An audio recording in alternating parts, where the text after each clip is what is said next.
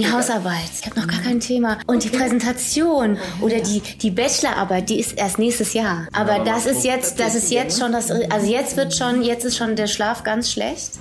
Weil ich weiß noch nicht, was ich bei der Bachelorarbeit mache. Aber muss es nicht. Es kann auch das rückwärtsgewandte Thema sein, was mich jetzt schon wieder an das erinnert. Also ich denke an die Bachelorarbeit und habe aber eine Erfahrung gemacht. Dahinter, der Podcast, der hinter die Themen schaut.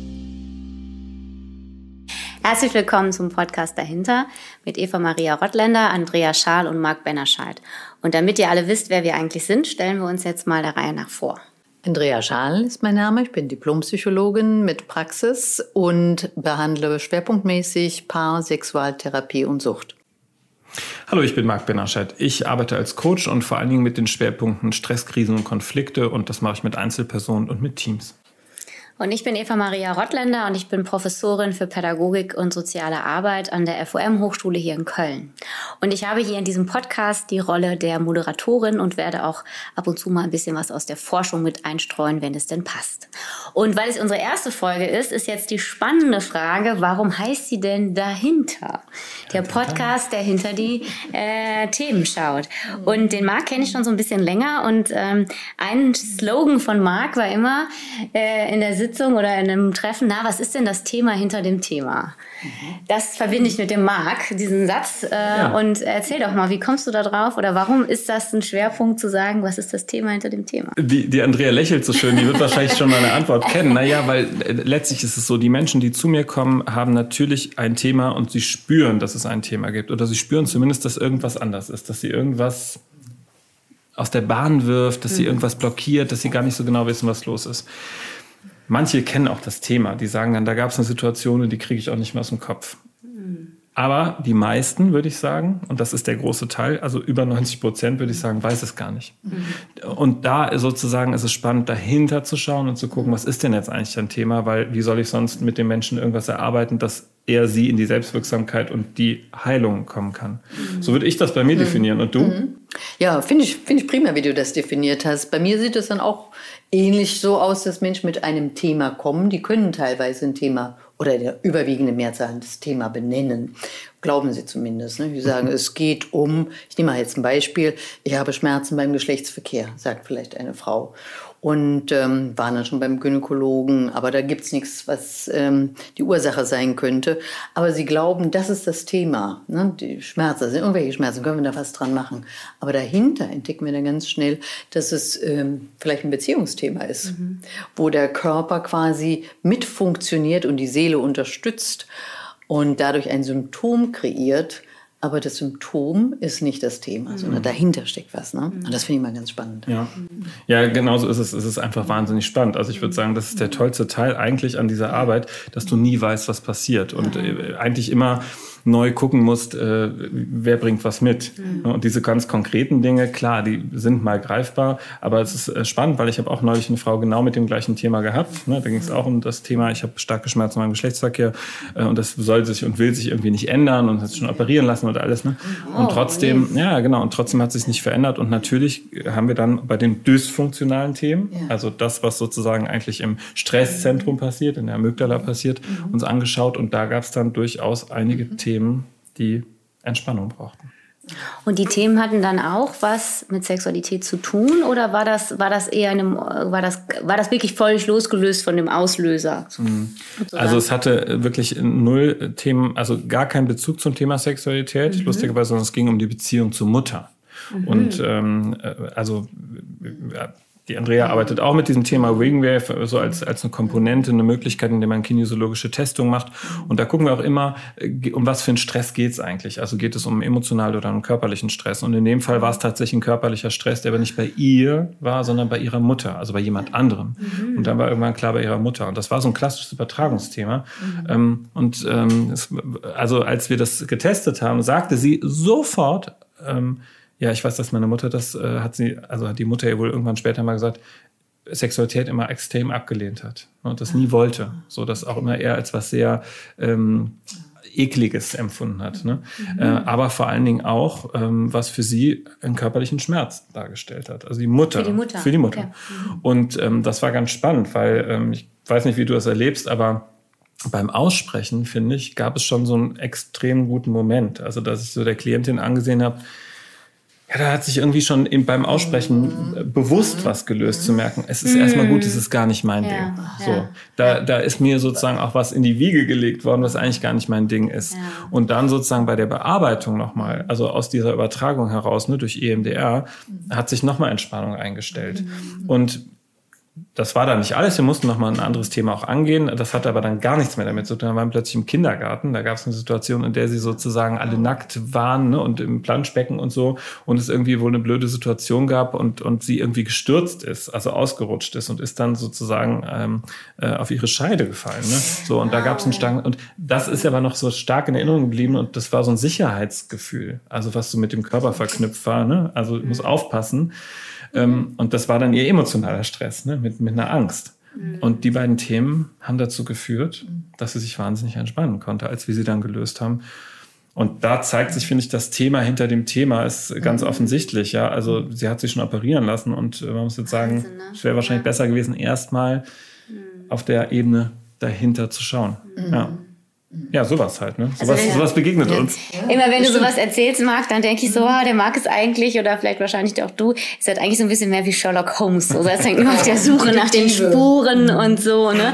Und äh, ja, und das ist ja auch wirklich so was ganz ähm, Spannendes, was ihr da tut. Und ähm, das ist ja auch wissenschaftlich belegt. Also das, was du gerade erzählt hast, ist, wenn ich versuche, das meinen Studierenden zu erklären, ist, ähm, ist das manchmal ein bisschen schwierig, weil wenn man das selber noch nie so erlebt hat, äh, hört sich das immer so ein bisschen mystisch an, mhm. dass unser Körper ja auch ein Gedächtnis hat. Mhm. Ne? Also dass wir ein Körpergedächtnis haben und dass der Körper wirklich auch ähm, äh, Informationen speichert, die dann in Organen sind oder ne und und ähm, dass dieses ähm, ja, dass es einfach ein, ja wenn er sprechen könnte, ne, was er dann ja tut über die Symptome, dann spricht er ja mit uns. Ne?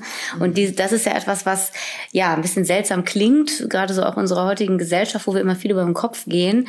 Ähm, der Körper spricht so, der Körper drückt sich aus. Das ist ja, wenn man selber noch nie davon Kontakt gehabt hat, ganz seltsam. Ne? Ja, ja. Und manchmal ist es ja auch der Fall, dass äh, du hast schon gesagt, manchmal kann man da gar keine Worte finden. Dass mhm. irgendwas ist passiert, man spürt es, aber man hat keine Worte dafür. Wenn ich das in der Praxis Praxis erlebe, dann habe ich immer so einen kleinen Gedanken in Richtung, okay, was ist denn das Lebensalter, wo etwas passiert, das wir speichern und noch keine Worte haben? Ja, vor sprachlichen Bereich. Ne? Vor ja. dem sprachlichen mhm. Bereich, genau. Also da Spannend. ist ne, im Uterus, mhm. während der Geburt, nach der Geburt, ein, zwei vielleicht noch drei Jahre, mhm. ja, so in, in dem Bereich kann etwas passiert sein, was äh, schädlich war, was der Körper durchaus gespeichert hat. Er kann Atmosphäre speichern, er kann körperliche, selbstverständlich körperliche Erinnerungen haben, mhm.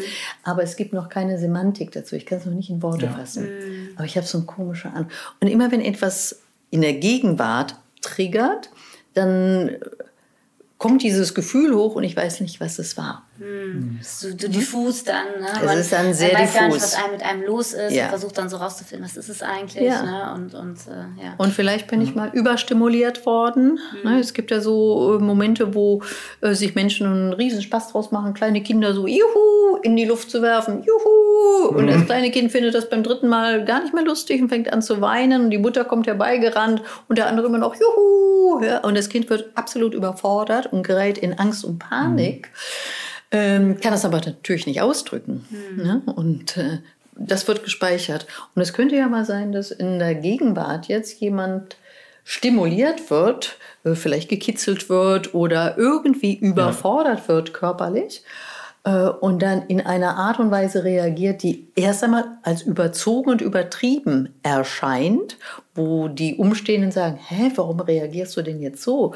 Und der andere weiß es auch nicht. Mhm. Aber da könnte etwas sein, was so im Hintergrund äh, schon mal gespeichert wurde im vorsemantischen ja. Raum. Ne? Ja. Also das Thema dahinter ist eigentlich das, was die Energie gibt. Ne? Ja, ja, mhm. genau. ja, oder äh, es kann natürlich auch im sprachlichen Bereich schon stattfinden, aber indem du es eben verdrängst, ne? indem du es äh, sozusagen dann nochmal wegnimmst, äh, weil es so traumatisch war und so dramatisch, dass du dissoziieren musstest und sagen musst, ich spalte mhm. komplett ab, mhm. ich will das nicht mehr haben. Und dann haben wir natürlich auch wieder gute Möglichkeiten in der Arbeit mit dem Unterbewusstsein, diese Bereiche raufzuholen und auch in die Verarbeitung zu bringen. Das ist ganz spannend, was du gerade sagst. Ich habe mit einem Jungen gearbeitet, 13, da haben die Eltern sich große Sorgen gemacht, weil sie gesagt haben, ja, und der spricht nicht, es wird immer schwieriger und der Kontakt wird schwieriger. Ich sag mal, normale Pubertät sicherlich auch. Und im Vorgespräch mit der Mutter war plötzlich klar, es gab ein Geburtstrauma. Es war eine extrem schwere Geburt und sie hat wahnsinnig viel Blut verloren und äh, auch sie hatte Angst, ob sie überleben kann und kam an einen Punkt unter der Geburt, in dem sie gedacht hat, äh, ich möchte am liebsten jetzt sterben. Also, also es war richtig dramatisch, ne? Äh, es soll einfach nur aufhören. Ich habe dann irgendwann mit dem Jungen gearbeitet äh, und das war ganz spannend, weil der hatte auch keine Worte. Also ich habe gesagt, was ist denn dein größtes Thema? Der hat viel Schulstress. Das war eigentlich das Thema. Ne, dass er mit, mit anderen Menschen nicht gut in Kontakt kommt, dass es immer wieder Probleme gibt, dass er nicht die richtige Bindung aufbauen kann. Das war echt schwer. Und da haben wir getestet und wir landeten tatsächlich auch in der Geburt, in seiner eigenen Geburt. Und äh, dann äh, hat er mich ganz erstaunt angeguckt und ich habe dann gefragt, äh, ob er dazu ein Gefühl hat. Und er hat gesagt, nein, hat er nicht. Und dann frage ich oft nach Farben und er hat gesagt, siehst du deine Farbe? Und er hat gesagt, er sieht alles nur rot. Es ist alles rot, rot, rot. Und das war natürlich ganz spannend. Ne? Und er, er, hat auch sofort körperliche Reaktionen gezeigt, war in maximalem Stress. Und dann haben wir bearbeitet, ne? also mit EMDR bearbeitet. Und äh, die Mutter war dabei, also die hat zugehört, weil er hat sich gewünscht, dass die Mutter dabei bleibt. Die hat sicher Gänsehaut bekommen. Die Mutter saß da und ich merkte ja schon an, dass die eigentlich nicht mehr konnte ne? und es pochtelte mhm. hoch. Und dann haben wir das bearbeitet und er war wirklich in einer tiefen Entspannung. Und dann habe ich gefragt, wie geht's jetzt? Er hatte immer noch keine Worte, aber er hat gesagt, jetzt ist alles lila. Mhm. Und spannend, dann hat die Mutter extrem stark angefangen zu weinen und hat dann gesagt, der Kreislauf war lila. Das heißt, dieser Junge ist auf die Welt gekommen und dann war für ihn natürlich die Erlösung, als er es geschafft hat durch den ja. Geburtskanal. Ne? Und da, da habe ich, hab ich auch eine Gänsehaut bekommen, weil ich dachte, es ist ja eigentlich für uns mhm. gar nicht möglich, dass mhm. das funktioniert. Das denkbar, ne? Mhm. Eigentlich. Mhm. Und trotzdem gibt es da das abgespeicherte eine Tiefe, was er nicht in Worte fassen kann, was aber sozusagen trotzdem schon eine Farbe wahrgenommen hat, eine Umgebung mit, mhm. jetzt ist die Rettung, aber vorher alles äh, voll Blut zu haben. Ne? Sehr spannend. Was du alles machst. Ja, ja du doch auch. Ich habe da noch so, so, so andere Sachen, aber ich würde gerne, gerne noch was dazu sagen, weil, ähm, weil ich das ähm, so toll finde, diese, diese Art der Arbeit. Ähm, und deswegen äh, spreche ich auch so gerne mit euch, äh, weil, ähm, weil Marc hat gerade gesagt, das ist eigentlich ja nicht vorstellbar, dass wir sowas wissen. Ne? So. Mhm. Und dass, wir, dass, dass eigentlich der junge Mann das jetzt quasi so sehen kann, fühlen kann. Ne? Und deswegen bin ich so dankbar für diese moderne oder diese neueren Ansätze von Hypnotherapie, MDR und Wingwave, weil sie ja nicht über die klassischen kognitiven Ansatz geht, leg dich, leg dich mal hin und erzähl mal, ne? so, sondern es eröffnet uns ja quasi einen anderen Zugang, ne? sowas wie auch zum Beispiel Familienstellen, ne? wo ja auch vor 20, 30 Jahren die Leute gesagt haben, die sind alle bekloppt, das stimmt, das ist alles irre. Ja. Es ist ja auch ein bisschen irre, also wenn man es erklärt, was da mhm. passiert, wenn man noch nie da war, ich, ich weiß immer nicht, wie ich es erklären soll, ne? ähm, oder wenn ich sage so Übertragung, was mag jetzt gerade, was du gerade meintest, ja, eine Übertragung von der Mutter auf die Tochter, mhm. stellt man sich dann so vor, ja, das hat die die dann wahrscheinlich gesagt, der Mutter, der, der, der Tochter, aber warum fühlt die das dann jetzt in ihrem Geschlechtsorgan oder so? Das ist ja schon so ein bisschen hm, komisch, ne? Und äh, ich und ich bin ja einfach so dankbar für für diese Modell, also für diese neueren Ansätze, dass wir das damit bearbeiten können und lösen können, weil es ja so deutlich wird, was das für die Menschen bedeutet. Also wie sehr die sozusagen in ihrem Leben eingeengt sind, sich sogar operieren lassen, mhm. ja, äh, ähm, an ihrem Körper etwas vornehmen lassen und die Ursache ist aber eine, eine ganz, ganz, ganz andere. Ne? Und da bin ich so ganz, ganz dankbar so und äh, auch, auch immer eher positiv gestimmt, muss ich sagen, weil ich weiß, okay, es gibt so viele Therapiemöglichkeiten heutzutage, womit wir mhm. ähm, Heilung und Entspannung hervorbringen können. Na, ich würde mal sagen, so die Neurophysiologie und ja. die Neuropsychologie hat da mhm. einen großen Schritt nach vorne Auf jeden gemacht, Fall. Ne? Ja. Aber das auch zum Beispiel diese ganze, da können wir auch nochmal im Detail irgendwann drüber sprechen, aber diese ganze Thema zum Thema ähm, innere Kindarbeit und, und diese ganzen moderneren Ansätze auch für Laien so erklärt, dass jeder sagen kann, okay, ich guck das mal an. Ich brauche vielleicht auch gar nicht immer jemanden, der neben mir sitzt. Also auch so eine. So, ja, man so kann schon viel selber machen. Ja, ja. ja. ja. ja. Ja. Also ich glaube, es ist, äh, also ich glaube schon auch, ähm, dass, also jetzt in meinem Coaching lege ich ja mhm. viel Wert darauf, dass ich schnell überflüssig werde. Das ist also mein größter Ansatz zu sagen, überleg dir, ob du mich wirklich viel brauchst, weil ich immer eher denke, ich kann mit dir Impuls geben und dann mhm. guckst du erstmal weiter. Mhm. Aber ich kann ja da sein. Ähm, aber ich glaube schon, dass es auch Momente gibt, in denen es einfach sehr ratsam und wichtig ist, dass Natürlich, es Menschen gibt, die klar. dich begleiten. Ja, ne? ja, so, und klar. ob das jetzt Therapie oder Coaching ja. ist. Also ich finde ja immer, das Wichtige ist, du musst das Richtige finden. Du musst dich ja, wohlfühlen. Es hilft, was ne? dir hilft. Ne? So, ja, du musst dich wohlfühlen. Also ich finde, du brauchst ein Vertrauen Vertrauen zu deinem, zu deinem Menschen, dem du dich anvertraust und hast das Gefühl, so die Andrea ist jetzt die Frau, hier kann ich loslassen, hier brauche ich auch nicht so viel Scham entwickeln, wie ich das sonst vielleicht tue, hier kann ich meine Themen loswerden. Und die kann mit mir auch einen Weg finden, das Thema hinter dem Thema zu finden. Ne? Also mhm. das Vertrauen auch zu haben. Und das ist, finde ich, schon mal so viel wert, wenn du dich das traust. Ja. ja. Ja, das ist so spannend, das Thema hinter dem Thema, denn mhm. wir sind ja in der Gegenwart und erleben ja, ja erstmal, hier habe ich ein ja. Problem. Ne? Mhm. Und zu mir kommen ja sehr viele Paare in der Paartherapie, das ist klar. Ähm, und dann gibt es ein Thema natürlich mit dem Partner oder der Partnerin. Er oder mhm. sie, äh, irgendwas ist da und ich komme ja. damit nicht zurecht. Ne? Und es dauert nicht lange, dass wir hinter dem Gegenwartsthema etwas finden, was in sehr ähnlicher Form, aber vielleicht 30, 40 Jahre vorher schon mal gewesen ist. Mhm. Hm. Bloß die einfache Frage, woran erinnert dich eigentlich das Gefühl, das du jetzt gerade hast, ne? mhm. führt dann manchmal schon dazu, dass jemand so, man sieht das oft an den mhm. Augen, die verändern sich auf einmal und sagen, das ist genau wie mein Vater. Aha, Okay, und dann gehen wir mal so ein bisschen aus der Gegenwart weg und gucken uns an, was ist denn dahinter, also in der mhm. Vergangenheit eigentlich. Mhm. Ne? Und dann arbeite ich manchmal so ein kleines bisschen nur mit der Vergangenheit, was der Vater gemacht hat oder die Mutter ist jetzt egal was, ne? aber da war ein Thema und wenn sich das verändert, mhm. ja, ja, dann ist auf einmal in der Gegenwart mhm. das Thema, was ursprünglich war, mit viel weniger Energie. Heißt nicht, dass das äh, sofort weg ist. Kann mhm. auch passieren. Auf einmal stört der Partner nicht mehr, wenn er XY macht, weil das habe ich mit meinem Vater irgendwie schon mal geklärt. Mhm. Aber ähm, die Energie ist nicht mehr so präsent. Ja. Ne? Mhm. Und ich sage mal, wenn, wenn du ein großes Problem hast in einer Partnerschaft zum Beispiel, dann kann man vermuten, dass neun Anteile aus der Vergangenheit kommen und ein Anteil aus der Gegenwart. Mhm. Ja? Und woran merke ich, dass dem so ist? Ganz einfach, wenn der Partner sagt, hä, du verhältst dich gerade so komisch. Immer so dieses, hä, also mhm. diese Irritation ja, der Umwelt, ja. mhm. hä, wieso bist du jetzt gerade so, ist ein relativ sicheres Anzeichen, dass da noch was dahinter steckt. Mhm. Ne? Ja, also es spannend. gibt in, in, ganz vielen Konstellationen, ne, wie du sagst, im Körper, in Beziehungen, in, in seiner eigenen Weltanschauung, in seinen Glaubenssätzen ganz viel, was dahinter steckt. Ja, mhm. und genauso wie wir natürlich die Anteile in der Vergangenheit haben, können wir natürlich auch die Stressanteile schon in der Zukunft haben, wissen es einfach nur noch nicht. Ne? Also, mhm. weil das habe ich auch erlebt. Ich habe eine junge Frau bei mir gehabt, die hatte seit Monaten Kopf- und Bauchschmerzen. Immer wieder. Also auch mit Krankenhausaufenthalten, das war immer ganz schlimm und hat alles ausprobiert, das war aber alles gesund. Also somatisch war alles gecheckt, keiner konnte ihr weiterhelfen.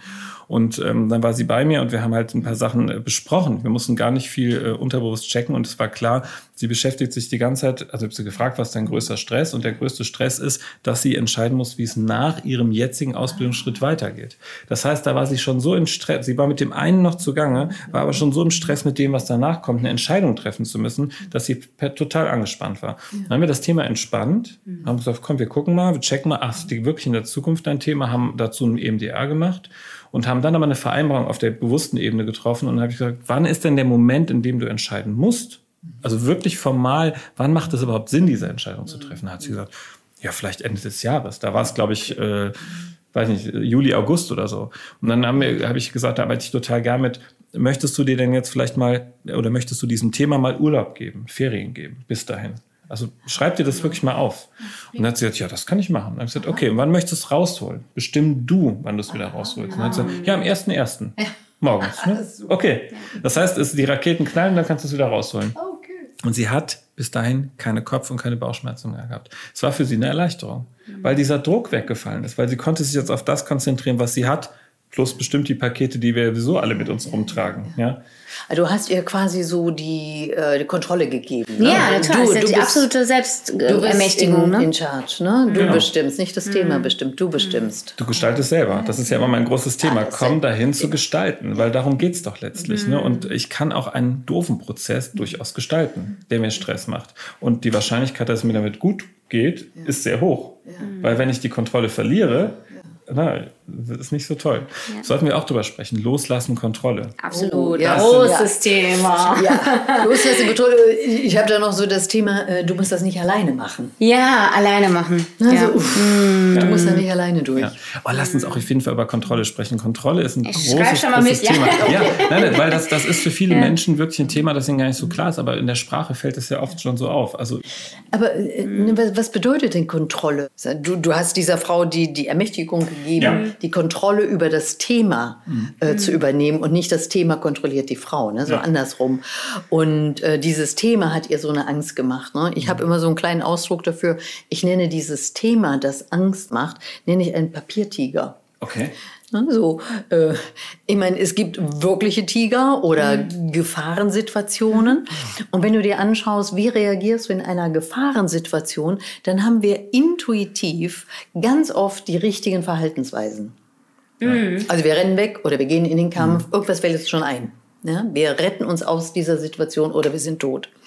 Aber wir sind als Einzige in, soweit ich das weiß, auf dem Planeten in der Lage, uns einen Tiger vorzustellen. Mhm. Ne, wie diese Frau, die mhm. projiziert mhm. etwas in die Zukunft. Ich nenne das den Papiertiger. Super, Wir stellen ja. uns einen Tiger ja. vor und in unserem Gehirn kann uns dieser Papiertiger ja. genauso ängstigen wie der reale. Mega cool, Idee. mega sehr, Erklärung. Jetzt sehr weiß, cool. und soll ich dir verraten, Andrea, meine Studierenden machen das die ganze Zeit.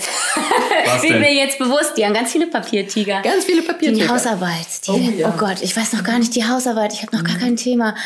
Und okay. die Präsentation, okay. dann habe ich, ich habe ganz viel Angst vor der Präsentation, mhm. weil dann frage ich mich, was denken Sie denn, wenn ich was sage? Was denken denn die anderen, was ich, wenn ich was sage und, und so weiter? Ja, Oder die, die Bachelorarbeit, die ist erst nächstes Jahr. Okay. Aber ja, das ist jetzt, das ist jetzt schon das, also jetzt wird schon, jetzt ist schon der Schlaf ganz schlecht, mhm. weil ich weiß noch nicht, was ja, ich bei der Bachelorarbeit das, mache. Die haben das nicht in Kontrolle, ne? Nee. Ich weiß nicht, fällt mir ein Thema ein. Ich habe genau. nicht in Kontrolle, was die anderen genau. denken, ne? Genau. Wie du sagst, eine Kontrolle. Ja, ja, also das ist ein kann ganz aber auch, häufiges Thema. Aber muss es nicht. Es kann auch das rückwärtsgewandte Thema sein, was mich jetzt schon wieder an das erinnert. Also ich denke an die Bachelorarbeit und habe aber eine Erfahrung gemacht. Ne? Ja, in der Regel ist das so. Ne? Also, also es gibt in der Regel eine Geschichte dazu, ne?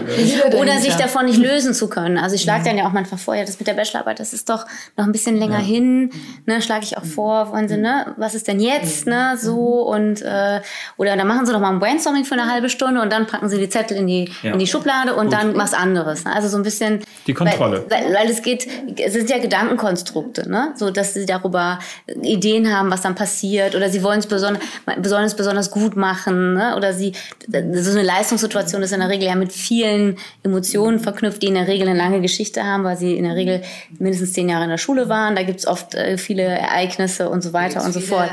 Also es ist häufig nicht ja. die Bachelorarbeit oder die Prüfung Nein. an sich, sondern es ist dann viel, was das auch ja. dahinter ist. Ne? So, ja, und genau. es macht halt, es macht halt immer Druck. Ja. So, und das ist ja das, was die Leute merken. Und deswegen gehen sie ja auch in die Therapie oder ins Coaching, weil sie an einen Punkt gekommen sind, wo ihr Leben so nicht mehr weiter funktioniert. Ja, und dieser Druck kann sich wieder, ist immer wieder beim Körper mhm. äußern, in Herzrhythmusstörungen, in hohem Blutdruck. Ne? Absolut. Ne? Nicht mehr schlafen können. Ja, ja Migräne. Ja, ja. absolut. Und, und das ist, das finde ich sozusagen eigentlich äh, fast immer noch das Schlimmste. Also ich meine, Gott sei Dank können wir uns fast immer darauf verlassen, dass unser Körper reagiert. Ja, sagen wir klassische Burnout-Symptome körperlich. Mhm. Aber wir müssen den Leuten schon immer auch wieder klar machen, das ist das Ende der Fahnenstange. Du hast mhm. davor schon unglaublich viel ignoriert, mhm. ja, an, an Stressdingen. Ne? Mhm. Genau.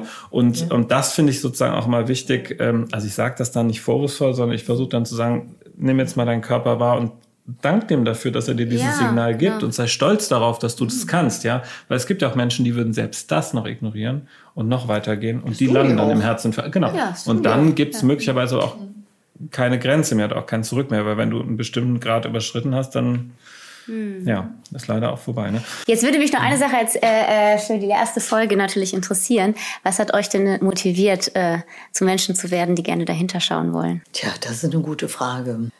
Ja. Ja, also war, ihr wart ja nicht, also der Marc war, das weiß ich, der war ja nicht immer Coach. Du hast ja vorher was ganz anderes gemacht. Bei dir weiß ich es jetzt gerade gar nicht, Andrea. Oh, ich wollte Mediziner. Medizinerin ah, werden. Okay, aber du bist ja, ja nicht Medizinerin geworden. Nein, ich bin, habe in der Psychiatrie gearbeitet mhm. als äh, im medizinischen Bereich und dann habe ich äh, die Psychologen dort kennengelernt mhm. und war eine, in der Tagesklinik in der Gruppe mhm. und habe gedacht, boah, das ist geil. Was die machen, ist toll. Ne? Echt, das war die Motivation? Das war die Motivation. Da bin ich umgeschwenkt. Dann habe ich also nicht Medizin studiert, sondern Psychologie.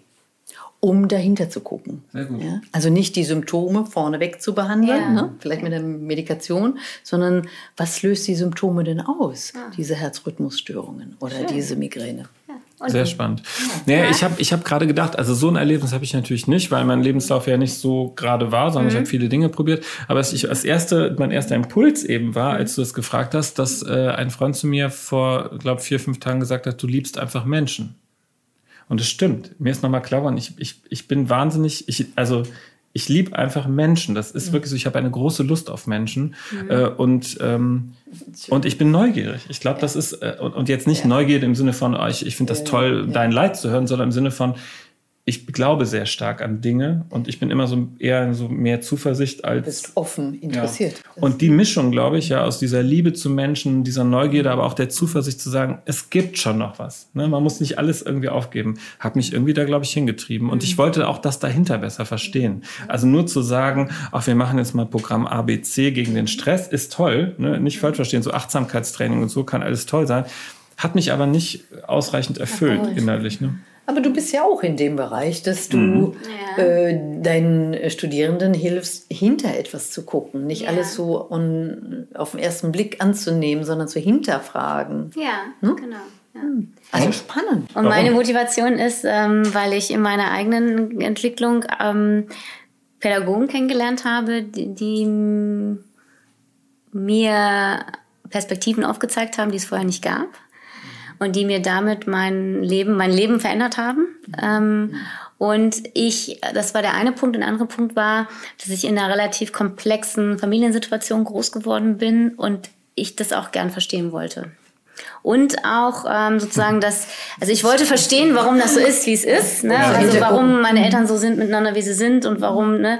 Ähm, und ich ähm, habe auch die Ungerechtigkeit, die ich zum Beispiel zu Hause erfahren habe, äh, oder die Erziehung auch hinterfragt, sozusagen, also dahinter geguckt, mich, weil ich auch gemerkt habe, dass es was anderes gibt. Und da ist so diese Keimzelle gewesen, ähm, ich, so eine Kritikerin immer zu sein von dem, was ist und das auch nicht anzunehmen, so wie es ist, sondern immer zu sagen, hm, ich gucke das mal von anderen Seiten an und vergleiche nochmal. Und das ist ja so dieses grundsätzlich Wissenschaftliche, ne? das zu hinterfragen. Und wenn das ungerecht ist, dann, dann muss man es auch, also dann muss man es nicht ertragen, dann kann man es auch angehen. So. Ja. Oh Gott, habt ihr gehört, was es gibt? Es gibt schon wieder Themen, ne? Ja. Total. Wir müssen über Vorbilder reden. Vorbild. Oh, ja. Vorbildfunktion, extrem spannend, was da alles so passiert. Hei, hei, hei.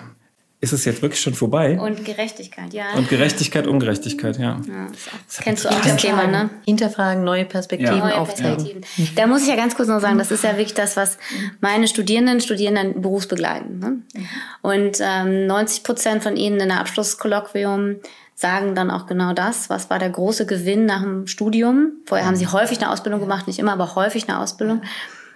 Dieses Studium hat meinen Blick auf die Welt verändert, weil ich auf einmal so viel sehe, was ich vorher nicht gesehen habe. Und da habe ich ganz oft die Tränen in den Augen stehen, weil das ja die Humboldtsche Idee von Bildung ist. Und dann, dann sage ich auch immer, also das wäre jetzt, also das wäre so ein Moment, wo ich ähm, denke, genau das ist die Idee von, von Bildung, ne? Perspektiven, eine Offenheit zu entwickeln. Ja, aber guck mal, das Gleiche passiert in Therapie und Coaching eigentlich auch. Auch, ja. Es ist eine neue Perspektive einzugucken und dahinter zu gucken und zu sagen, ich lasse nur was Neues in mir zu. Ja. Oder ich Darum wende mich. Themen zu. Also ich meine, wir machen ja auch ganz oft Themen auf im Studium. Ne? Wir, wir sagen so, es gibt das Thema, das Thema, das Thema. Und das ist ja, sind ja oft Themen, die sie gar nicht kennen. Aber wir machen auf einmal ja alles auf und sagen, ne, das kann alles wie sein, schön, das kann ihnen alles Welt. begegnen im Leben. Ne? Und das gibt die, es gibt die Menschen mit, mit solchen Themen, es gibt Menschen mit solchen Themen und Menschen im Alter und Menschen im Erwachsenenalter und so. Und wir machen ja alle Türen auf. Ne? Okay, das wird spannend. Ja, es Ja, mega. besprechen. Okay, okay, okay. Es hat mir Okay. großen Spaß mit euch gemacht. Ja, vielen Dank. Bis zum nächsten Mal, wenn du sagen. Bis zum nächsten Mal. Tschüss. Tschüss.